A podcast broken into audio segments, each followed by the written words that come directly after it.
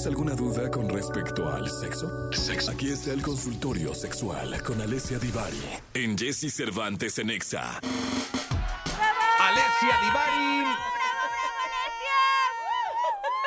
Alessia Divari, señoras y señores, en este programa de radio, por fin en México. Vino el lunes y ahora vino el miércoles. Pero fíjate cómo es, es- este, este programa es como muy cosmo.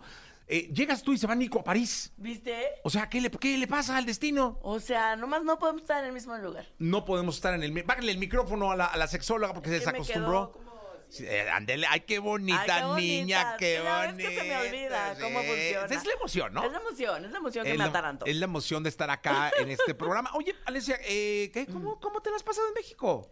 Muy bien, muy bien. La verdad, feliz de la vida, muy apapachada, muy consentida por todos mis amigos. Eh, ¿Todavía tienes? Ay, claro que sí.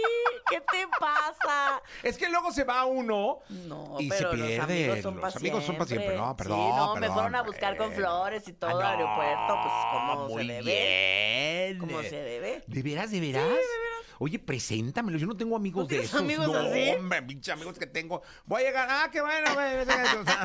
No, no tengo chance de verte, ya sabes. No, O sea, no. Ayer eché bueno. cafecito de cinco horas con ¿Cinco una amiga. horas? Pues sí. Ese no es negocio para el café, ¿eh? Eso no la es negocio para el café, pero pues sí para nosotras. Sí, no, La imagínate. pasamos una- re bien. 20 varos de la taza de día y toda la tarde. O sea, según tú, ¿a qué café vas? ¿Dónde hay un café que cueste 20 baros? bueno, 40, échale. 100. Échale. Échale. Échale. Oye, Devarim, eh, tenemos el consultorio abierto de la Pero, sexóloga favor. Ahora les voy a pedir que si pueden marquen 5166-3849-50 o bien pueden mandar eh, su teléfono o su pregunta directo al WhatsApp 55 79 19 59 30. A la estrella del sexo la tenemos siempre desde Italia, desde. Firenze en Florencia y hoy está en México de visita y hay que aprovechar al máximo esta situación. Óigame. este, no- nos emociona muchísimo. Voy a ponerme hasta mis lentes porque luego no veo. Este, espero que eso no me pase en el sexo, ¿verdad? Esperemos, mijo, esperemos. ¿dónde está? ¿Dónde está? ¿Pero qué estoy tocando? Exactamente. Dice Gabriela Montaño. Gabriela Montaño. Y también. eh, Ahora nos dieron nombre y apellido. ¿Qué Nombre y apellido. Gabriela. Ah, sí. ¿Cuánta todos, valentía? ¿eh? Nombre, nombre y apellido. Muy bien, me gusta Este, eso. ¿Esto está en vivo en redes o todavía no? Ah, lo, lo- lo vamos, a, lo vamos a subir. Bueno, pues si no, lo podrían, lo, lo podrían mandar ustedes. Del 1 al 10, dice Gabriela Montaño, ¿cuánta importancia se le debe dar al sexo en las relaciones de pareja? Uh, qué buena. 12. ¿Cómo? 25. Pregunta eso. 40. No, pues ¿cómo? Mira, es chistoso. Yo tengo una paciente que para mí lo resume súper bien. Que es cuando el sexo, cuando, cuando el tema sexual entre nosotros funciona bien, ocupa el 10% de nuestra relación. Cuando no funciona, cuando hay algo que no nos encanta, ocupa el 90%. Es, es como muy curioso porque mientras funciona, pareciera que no le damos tanta importancia. Porque está funcionando, nos la pasamos bien, entonces no es un tema. En cuanto empieza a haber un problema, se convierte para la mayoría de nosotros en un súper problema. Entonces, la respuesta es, es muy importante para la gran mayoría de nosotros. Em, idealmente necesitamos encontrar una pareja que lo tenga más o menos en el mismo nivel de importancia. Claro. Porque claro que hay gente para la cual el tema sexual no es tan relevante y hay otros para los que nos es muy relevante. Entonces, ahí está el truco, en encontrar a alguien que más o menos lo tenga en la misma escala. Ok. Eh, Juan Carlos. Ah, la llamada telefónica. Oh Contéstale al público. Dios de mi vida, por favor, Dios, si fueras tan amable. Alexia Divari. Bueno, bueno, bueno, bueno. Bueno, Ay, güey. Perdón, es que me sonó súper fuerte el Oye, me lo micrófono. güeyes y apenas te saluda. Disculpe Hola. usted, disculpe usted. Hola, hola, ¿cómo estás? hola Alesia, ¿cómo estás? Buenos días, Jessy, buenos días. Buenos días. Oye, Cuéntamelo pues, todo. Alesia, tengo, tengo, voy a- ser breve, voy a tratar de ser breve, pero A ver si es bueno, ten- tengo un tema. Este, yo tuve un- una, una separación con, con mi esposa Ajá. y después, este, yo, eh, bueno, por un tema de, de infidelidad, pues ya después y intentamos hacerlo juntos, tenemos dos niños Ok. Y pero el tema más, lo más importante fue que yo regresé con ella porque también me enteré de que ella, ella estaba saliendo con alguien, tenía a alguien, entonces de repente fue como que caí en cuenta y regresamos. Pero esto nos trajo como un, una, una, un despertar sexual muy diferente. Quiero decirte que Como más había intenso. como, sí, sí, había tapujos y demás anteriormente, pero en esto como que nos destapamos así tal cual y, y- y pasaron muchísimas cosas y abiertos a, a otras opciones.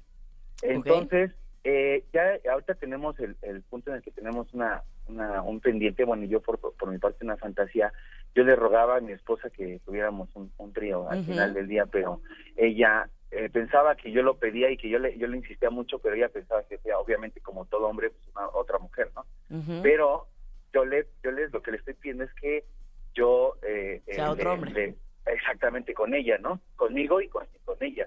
Entonces ella trata como de un poquito de, de- de decirme que si es normal, que yo estoy zafado casi, casi, ¿no? Que cómo me va a permitir que a poco sí lo voy a soportar. O en su defecto me dice que, que no que no, no, no me va a parecer, que como le, le daría mucha pena a ella este estar con otro hombre al mismo tiempo y yo viéndola, ¿no? Entonces no sé qué tanto esto sea tan bueno o sea tan malo o, o- o cómo tomarlo, cómo aterrizarlo para que pudiéramos pudiera realizarlo Sí. o pudiéramos pues ya ten- tener esa, esa parte, ¿no? Esa- Pues mira, fantasía. lo cierto es que no es ni bueno ni malo. No, o para sea, ella bueno, para ti quién sabe, ¿no? ¿Por qué? O sea, eso que estás, o sea, ¿a ti te gustaría ver a tu mujer con alguien más o formar parte del trío o solo ver? Sí, no, formar parte y verla primero y formar parte, obviamente. Ok. Pero, bueno, hay algo en el Inter también. De repente, y esto me da pena, pero sí lo quiero preguntar porque Échalo. no sé por qué. También me ha pasado que de repente cuando nosotros tenemos, por la parte que tenemos hijos, eh, tenemos nuestros encuentros y salimos, o sea, encargo a los niños con mamá y salimos, Ajá. andamos en, eh, este y tenemos eh, vamos a hoteles y así y de repente pues nos tomamos la copita y eso ya después del, del bar ya vamos prendidones y Ajá. llegamos y hemos eh, dicho y hecho cosas en el momento que se- están fuertes Exacto. y la última vez nos preguntamos en, en- en el acto sexual nos preguntamos cómo lo hacíamos cuando estuvimos separados Ok. Ajá. con las parejas que estuvimos separados Exacto. y, sí. y cómo, nos, cómo la tomaba ella o cómo me tomaban a mí lo que me hacían o lo que no me hacían. Estoy hablando de hace dos años. Exacto. Pues, y tengo 11 años con ella. y Entonces, les prendió cañón. y eso ya, pues, ajá, sí. O sea, ¿cómo te lo hacían? ¿Qué te hacían? ¿Qué te daban? ¿Cómo? O sea, entre ella, ella me preguntaba lo mismo y yo le preguntaba lo mismo. Y se ha vuelto también como cotidiano. Así, Parte de la fantasía. pregun- ajá, preguntarnos y ahora tomar el siguiente paso es la, la otra parte. Eso es muy común. O sea, no se me azoten, es muy común. Es también una de las maneras que las personas encontramos de sublimar eh, lo que sucedió, ¿no?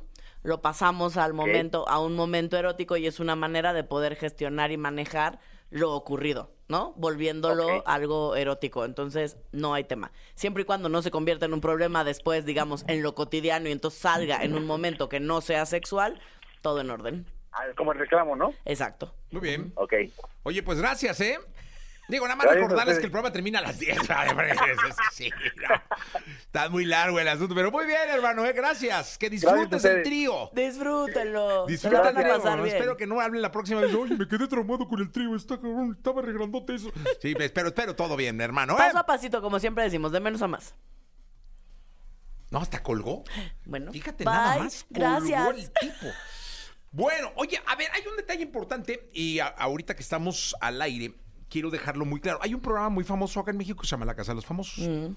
En ese programa, yo llegué ayer a mi casa y resulta que el escándalo es que una de las integrantes del programa, que es eh, la Barbie Juárez, boxeador que está allá adentro, dijo, eso me dijeron en casa, aparentemente, y me lo dirá Janine, que es fan, dijo ser ninfómana, Ok.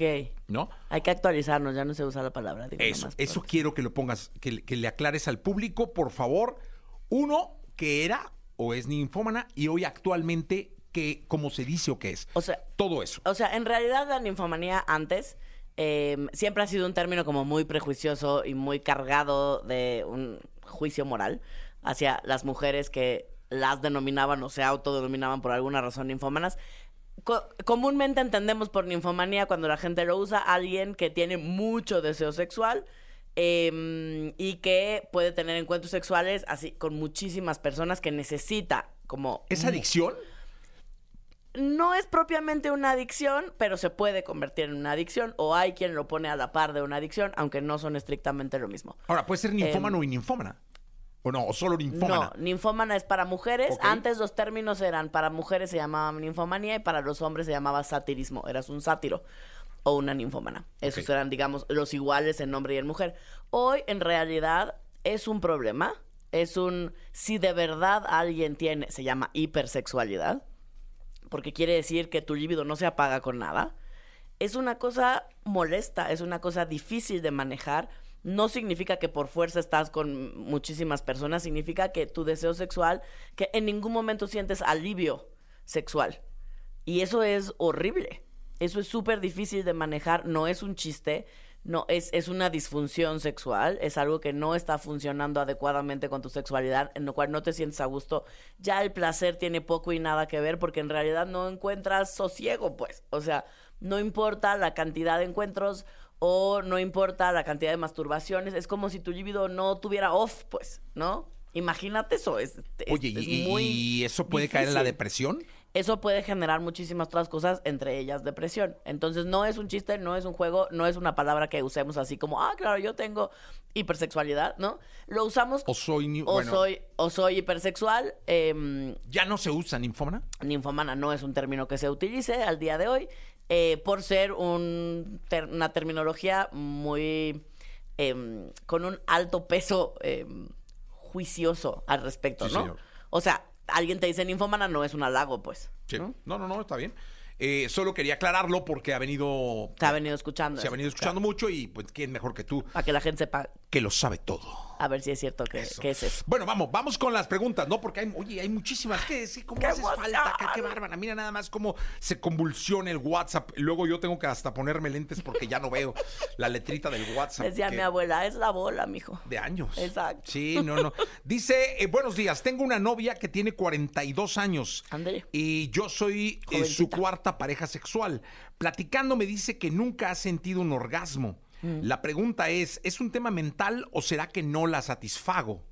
Mira, si eres la cuarta pareja y nunca ha logrado alcanzar un orgasmo, probable, con una alta probabilidad te podría decir que no eres tú, ¿no?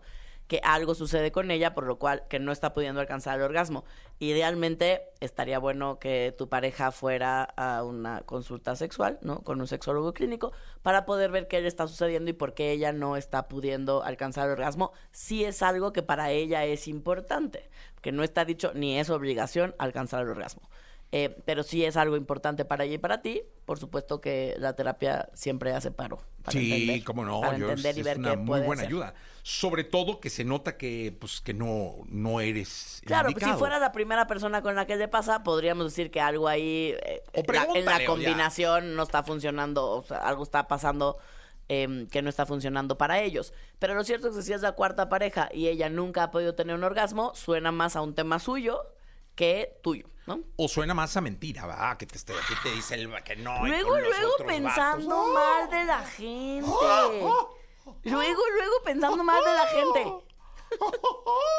Qué exagerado eres. O sea, hay, hay que hablar ahí a fondo, métete, hermano. Ya la última, Marcela Castillo. Si la pareja tiene, si mi pareja tiene problemas de erección, ¿cuándo es oportuno sugerirle que vaya al médico? Ya, ¿no?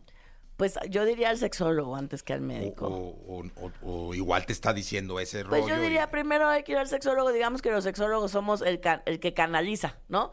Porque vienes, o sea, vas con un sexólogo, hacemos una serie de preguntas para poder primero entender si es algo médico, si tiene una base fisiológica y entonces te canalizaremos también con, un, con la parte médica o si nada más te quedas de este lado con el tema emocional trabajando sobre los asuntos que tengas que trabajar. Pues muy bien. Ahí está Alessia Divari con nosotros. Despídete, ¿no? En italiano, la mía amargada, chica.